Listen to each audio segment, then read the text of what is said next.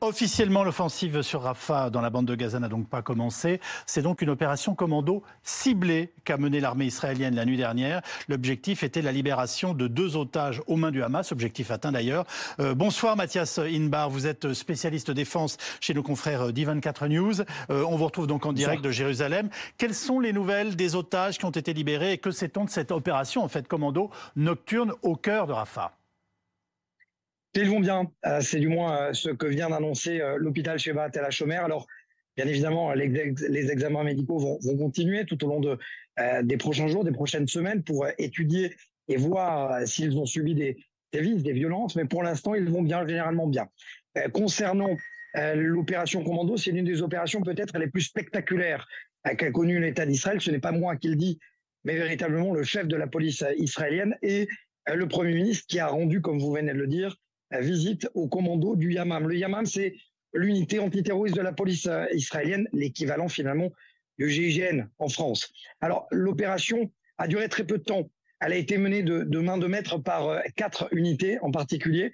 Le Yamam, euh, les Chayeté 13, c'est-à-dire l'équivalent des commandos marins, l'unité 7 des, blindés et également le, les agents les plus expérimentés du Shabak, c'est-à-dire le renseignement euh, intérieur euh, israélien. Écoutez, pourquoi je dis euh, demain demain Parce que il était 1h49 lorsque les officiers du Yamam ont fait exploser une charge à la porte derrière laquelle se trouvaient des terroristes du Hamas. Il a fallu exactement trois secondes pour qu'ils disent dans leur appareil de télécommunication les otages sont entre nos mains.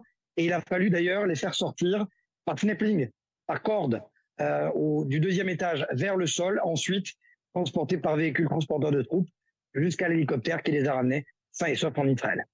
Mathias Inbar en direct de Jérusalem avec nous pour évaluer ce soir la situation. Le lieutenant-colonel Guillaume Ancel, ancien officier de l'armée française. Euh, je mentionne ce soir votre livre Saint-Cyr à l'école de la Grande Muette paru aux éditions Flammarion. Michael Prazan, journaliste, réalisateur, j'envoie à votre histoire du terrorisme chez Flammarion ainsi que votre enquête, je cite, sur la dernière idéologie totalitaire consacrée aux frères musulmans chez Grasset. Tamar Sobok qui est consultante euh, Israël de BFM TV et Ulysse Gosset, éditorialiste politique euh, international de notre chaîne Ulysse. Quand l'annonce d'une opération a eu lieu cette nuit, tout le monde a cru que l'assaut était lancé à Rafah. En fait, ce n'était pas le cas. Non, parce que l'assaut viendra plus tard. Euh, Netanyahou est très déterminé, mais aujourd'hui, c'est euh, l'annonce de la première opération de commando réussie des forces spéciales israéliennes pour libérer des otages euh, depuis le 7 octobre dernier à Gaza. C'est vraiment la première fois qu'il y a une telle réussite et euh, une coordination absolument, euh, je dirais, unique hein, euh, dans l'histoire d'Israël, sans doute, entre les forces spéciales sur le terrain, les services de renseignement, intérieur, extérieur, une coordination avec des frappes aériennes qui sont intervenues juste avant l'assaut à 1h49, cela vient de nous être dit, à 1h49 du matin, et, puis même pour faire diversion pendant et pendant que l'assaut se déroulait. Donc vraiment une coordination absolument impeccable. Et ce que l'on a appris euh, aujourd'hui, c'est que en fait les soldats, les commandos qui ont euh, libéré les otages s'entraînaient déjà depuis un certain temps dans un immeuble reconstitué euh, en Israël pour justement répéter les gestes presque automatiques qu'ils ont accomplis ensuite lorsque à 1h49 ils ont fait sauter la porte de l'immeuble. Ce qui est très intéressant aussi, c'est que ces deux otages se trouvaient non pas dans un tunnel, mais euh, au deuxième étage d'un immeuble euh, de Gaza. Euh, on a toujours dit que la plupart des otages se, se trouvaient. Oui, on les imagine tout le temps. Enfin voilà. Dans, des tunnels. En l'occurrence, sous la ville. Ce n'était pas le cas. La dernière chose, c'est que c'est vraiment une opération, je pense, qui va compter dans l'histoire des forces spéciales israéliennes. c'est une opération, si vous voulez, qui a été possible grâce au renseignement humain. C'est-à-dire qu'en en fait, on peut se dire c'est la première fois depuis quatre mois, puisqu'ils sont en guerre depuis quatre mois, et les forces spéciales sont aux côtés des unités de l'armée israélienne, mais c'est la première fois qu'ils arrivent à localiser de façon aussi précise et à faire libérer des otages. Donc il a fallu un renseignement humain, c'est la clé d'ailleurs. Les militaires le diront mieux que moi, mais c'est vraiment la clé pour la réussite de ce type d'opération.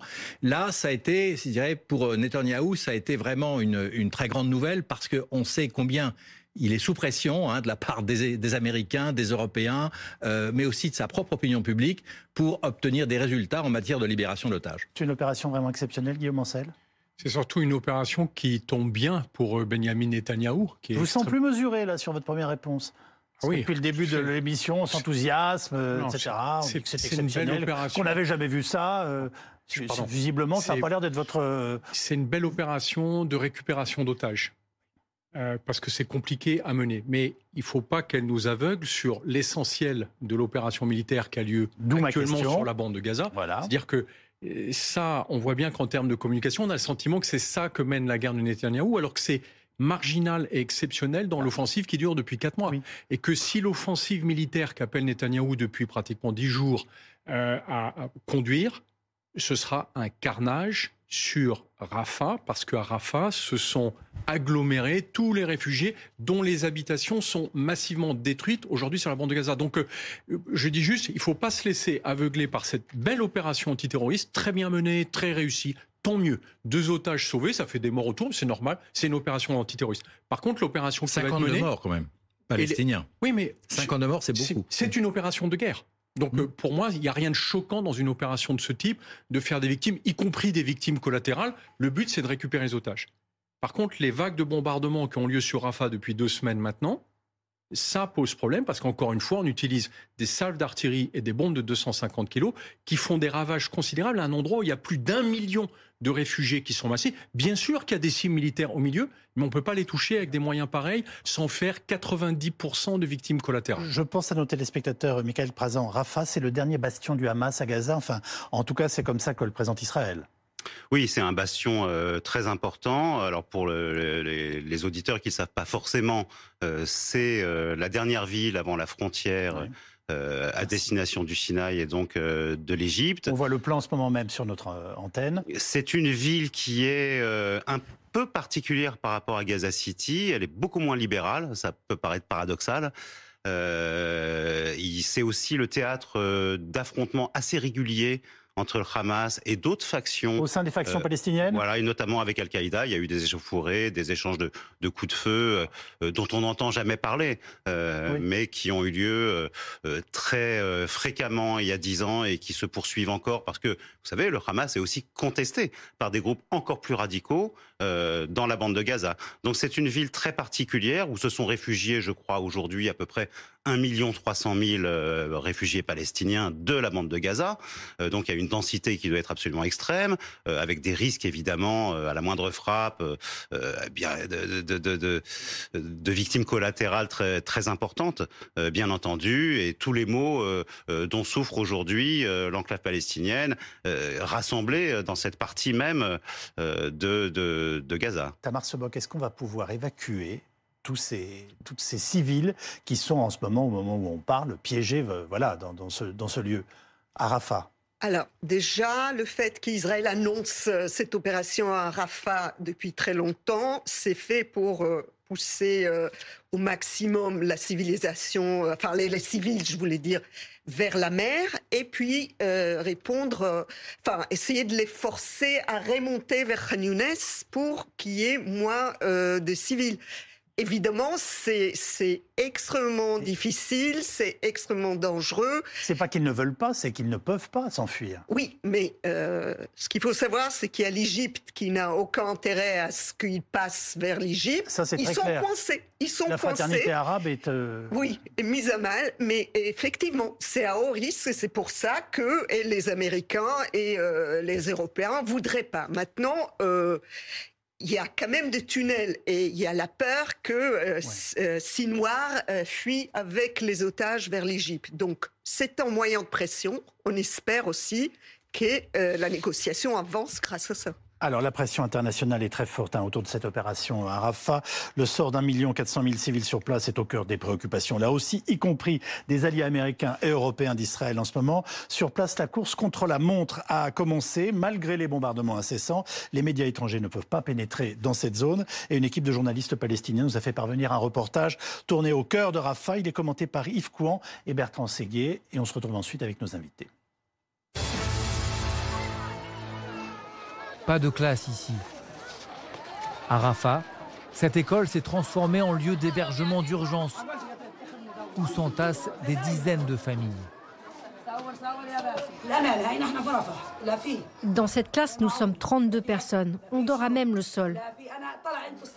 Je laisse le seul matelas à mes enfants. Ils dorment ensemble dessus. On n'a rien, ni vêtements, ni médicaments, ni nourriture, rien. On doit attendre les bouillies que l'on nous distribue parfois. Piégés dans ce qui est devenu un gigantesque campement où s'agglutinent 1,4 million de personnes, cinq fois plus que la population d'origine. Des familles épuisées et traumatisées qui ont dû quitter leur foyer après le massacre du 7 octobre et les représailles lancées par Israël contre le Hamas, obligeant la population à fuir toujours plus vers le sud de la bande de Gaza, jusqu'à échouer ici, à Rafah, un territoire de 150 km cerné par l'armée israélienne. Dernière agglomération que Tsahal menace d'une opération militaire d'envergure. La principale porte d'entrée de l'aide humanitaire, bien insuffisante pour répondre aux besoins de la population. Pour l'eau, on a un puits. On se réveille à l'appel de la prière à l'aube. On fait la queue le temps de pouvoir remplir nos réserves. Pour la nourriture, c'est des conserves. Ça dépend de ce qu'on nous distribue. Si je veux acheter des tomates et des oignons, c'est 12 euros le kilo. On ne peut pas se le permettre. Parfois, on se contente d'une tomate, d'un oignon et d'un piment pour presque 3 euros. On fait avec ce qu'on a. Originaire du nord de Gaza, Asma al-Barawi et ses enfants ont été déplacés cinq fois avant d'arriver ici. On a cherché un logement à louer ou n'importe quel abri. On a fini par décider de fabriquer notre propre tente après avoir dormi dans la rue. Du coup, on a décidé d'acheter du bois et des bâches et on a construit ce que vous voyez là. Ça fait moins de 3 mètres carrés. C'est petit, on a froid, la pluie traverse. On entend les bruits des avions, mais au moins on a un peu d'intimité. À Rafah, dans les ruelles bondées, il manque de tout, et notamment des médicaments. Alors même que la situation sanitaire déplorable accroît le risque de maladie. Il n'y a pas de toilettes, et s'il y en a, ils ne sont pas nettoyés, il n'y a rien. Il n'y a pas d'évacuation des eaux usées, ça a été condamné. Tout ça provoque des maladies chez les enfants. Et même pour moi qui suis blessé, mes douleurs continuent. Je n'ai pas d'antidouleur, aucun traitement. Pas de médicaments et l'hôpital débordé.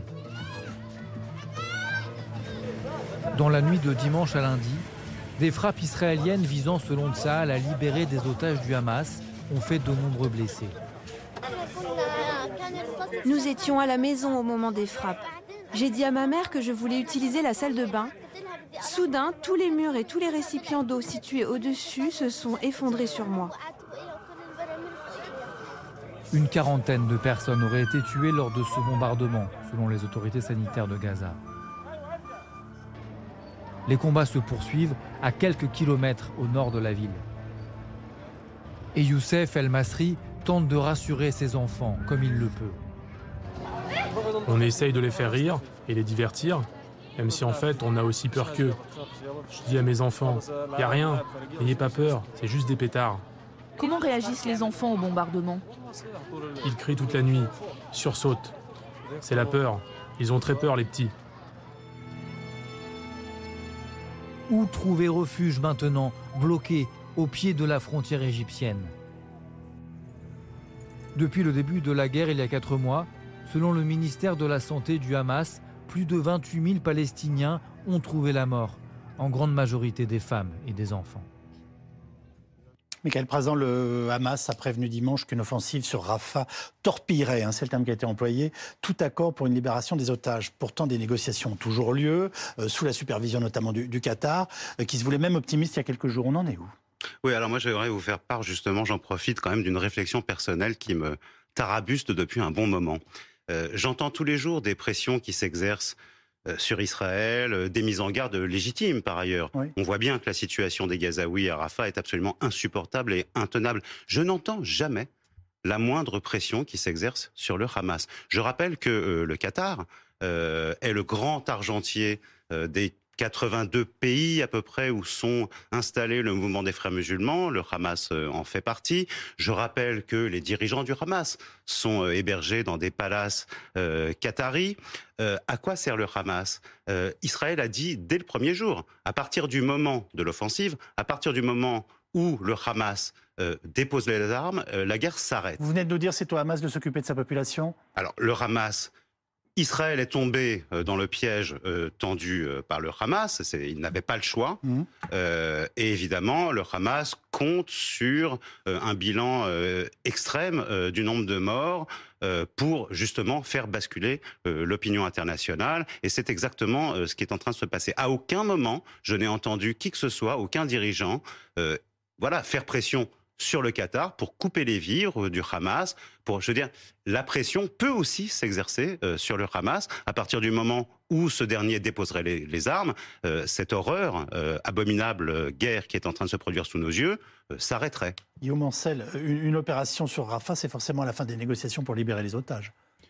En fait, à mon avis, cette négociation, elle est vouée à l'échec parce qu'aucune des deux parties prenantes ne veut d'une trêve le Hamas pour les raisons qu'a rappelé Michael. De toute façon, c'est une organisation terroriste qui veut installer un état de guerre permanent. Donc, il n'y a aucun intérêt ni à rendre les otages, ni à stopper le combat, ce qui disparaîtrait. Ce qui est plus ennuyeux, c'est l'objectif réel de Benjamin Netanyahou. On commence à comprendre que son objectif n'a jamais été de détruire militairement le Hamas, puisque, comme vous venez de le rappeler, les chefs du Hamas, de toute façon, ils sont au Qatar. Donc, ils risquent pas d'être touchés par les bombardements. Par contre, il est en train de détruire, avec Rafah, le dernier centre urbain dans lequel il y avait des infrastructures qui permettaient à la population de vivre. Quand il aura terminé avec Rafah, la bande de Gaza, qui est déjà un camp de réfugiés, sera un immense champ de ruines. Et en fait, les Palestiniens n'auront pas d'autre choix à terme, tout de suite après cette guerre, que d'essayer de s'enfuir. Et je pense que c'est ça l'objectif de Benjamin Netanyahou. Ça n'a jamais été, comme on l'a accusé, de vouloir commettre un génocide. Il en a les moyens, il ne le fait pas. Mais c'est de détruire systématiquement les infrastructures du Hamas pour que ce soit proprement invivable dans le futur. Et c'est pour ça qu'il n'a pas intérêt à une trêve, parce qu'il faut qu'il achève son objectif de rendre en tas de ruines la bande de Gaza. Tamar Sabok. Visiblement, vous n'êtes pas d'accord. Non, je crois que c'est un petit peu plus nuancé que ça sur euh, la politique antérieure. Euh, euh, Netanyahou est, au plus bas dans le sondage, euh, même euh, au sein de, personnes qui votent normalement pour. voilà. Qui votent à droite. Oui. Donc, lui, son objectif, c'est de paraître très fort. Mais qu'est-ce qu'on voit aujourd'hui quand on, relâche des otages? Qu'en fait, ceci est aussi important que l'opération à Gaza, bien que Netanyahou essaye de dire la victoire, c'est que ça. Donc, euh, moi, je suis pas sûre qu'ils vont entrer à Rafah de la façon dont ils imaginent. Euh, on sait que Sinoir, enfin, les Israéliens disent que Sinoir, on a un peu perdu le contact avec lui, qu'il est en train de fuir. Il y a une pression aussi pour euh, que les négociations avancent. Les choses sont jamais ce qu'on nous dise. Maintenant, on est tous d'accord que c'est une catastrophe, mais il faut aussi dire que les Hamas détient la plupart d'aide humanitaire. Donc il faut que l'aide humanitaire arrive. Évidemment, il faut euh, laisser aux civils euh, palestiniens la façon d'être épargnés. Ulysse, est-ce que Rafah est l'opération finale après trois mois et demi de, voilà, de conflit? J'aime pas l'opération finale, l'expression, c'est trop euh, délicat comme terme, mais euh, il est clair que c'est une opération qui est absolument nécessaire pour euh, Netanyahou pour dire bah, j'ai gagné la guerre d'une certaine manière. Aujourd'hui, après l'opération Commando, qui a été réussie, qui a permis de libérer deux otages, Netanyahou a dit c'est la preuve que seule la pression militaire permettra de faire libérer tous les otages. Enfin, deux otages. Hein. Oui, non, mais justement, c'est ce que je voulais dire. Il n'est pas question de se laisser aveugler par la réussite d'une opération commando. Surtout si l'on fait un, juste, euh, une juste comparaison Vous nous entre... Pardonnez-moi juste combien il en reste et parmi eux combien de Français Alors il en reste 136. Malheureusement, sans doute 32 seraient déjà morts et peut-être même plus. Euh, si on enlève ceux d'aujourd'hui. 136 moins 2, ça fait 134 aujourd'hui, dont trois Français, trois pères de famille qui ont 32, 53 et 49 ans. Merci. Et dont les enfants ont été d'ailleurs libérés et qui, eux, sont toujours prisonniers. Il faut le rappeler, ils ont été cités par le président de la République dans l'hommage mmh. euh, aux euh, Français tués euh, ou toujours disparus à Gaza. On a des preuves de vie? Alors, malheureusement, non. non les, les, Français sont extrêmement discrets là-dessus. On n'a pas de preuve de vie, mais ça veut, ça veut, ça veut rien dire. oui, oui, oui. évidemment, on a, on a tout lieu d'être inquiet, mais on n'en sait rien en réalité. Euh, si quelqu'un sait, qu'il nous le dise. Mais bon, il y a toujours trois Français otages, ça c'est sûr. Euh, mais ce que je voulais dire surtout, c'est que l'opération de ce matin, elle sert évidemment le gouvernement Netanyahu à légitimer la poursuite de la guerre et la pression militaire. Or, si on a juste un élément de comparaison, lorsqu'il y a eu une trêve de 7 jours l'an dernier, au mois de novembre, il y a eu une libération de quelques 110 otages israéliens. Aujourd'hui, il y a eu une opération militaire réussie et qui restera dans l'histoire des opérations commando, mais qui permet de libérer deux otages. Donc si, pour les Israéliens et pour les familles des otages israéliennes, il est clair qu'une trêve permettrait de libérer beaucoup plus d'otages que deux. Donc il y a toujours cette pression qui va être exercée sur Netanyahou pour qu'il y ait une nouvelle trêve et que la négociation se poursuive. Le Hamas dit s'il y a un assaut contre Rafah, il n'y aura plus de négociations. Mais elles doivent quand même reprendre mardi prochain. Alors sans doute les deux parties, l'État israélien et la direction la plus importante du Hamas, ne veulent pas forcément une négociation. Mais il y a une telle pression des familles, de la société israélienne, qui reste démocratique malgré la crise aujourd'hui, et puis des États-Unis quand même, qui n'ont jamais exercé une pression aussi forte sur Netanyahou. On a quand même vu le président des États-Unis euh, alerter euh, Netanyahou en lui disant vous ne pouvez pas lancer l'assaut à Gaza si vous, n'avez pas un plan réaliste et, vraiment efficace. Or, il n'y a pas de plan aujourd'hui. Donc, si vous voulez, on est en une situation où d'un côté, on sait qu'une trêve peut permettre la libération de plus de 100 otages ou la poursuite de la guerre. Donc, on est, on est là dans ce contexte-là. Et Aujourd'hui, en fait, personne ne sait si la guerre se terminera avec l'assaut contre, contre Rafah. On sait simplement que ça imposera, ça, ça, ça, entraînera des milliers de morts supplémentaires. Je rappelle quand même les chiffres, hein, selon le Hamas. Alors c'est vrai qu'on peut prendre ces chiffres avec euh, prudence, mais euh, plus de 28 000 morts, euh, dont plus de 10 000 enfants. Donc, si vous voulez, ce sont des chiffres qui sont terrifiants. Et c'est la raison pour laquelle les grandes puissances comme les États-Unis, comme la France, comme l'Allemagne, euh, alertent Israël sur les conséquences d'un assaut sur cette ville qui, à l'origine, faisait 140 000 habitants, dont un camp de réfugiés de 45 000 personnes. Il y avait déjà un camp de réfugiés. Et aujourd'hui, où il y a près d'un million de personnes qui sont concentrées autour. Voilà ce que nous pouvions vous dire euh, ce soir sur la situation sur place.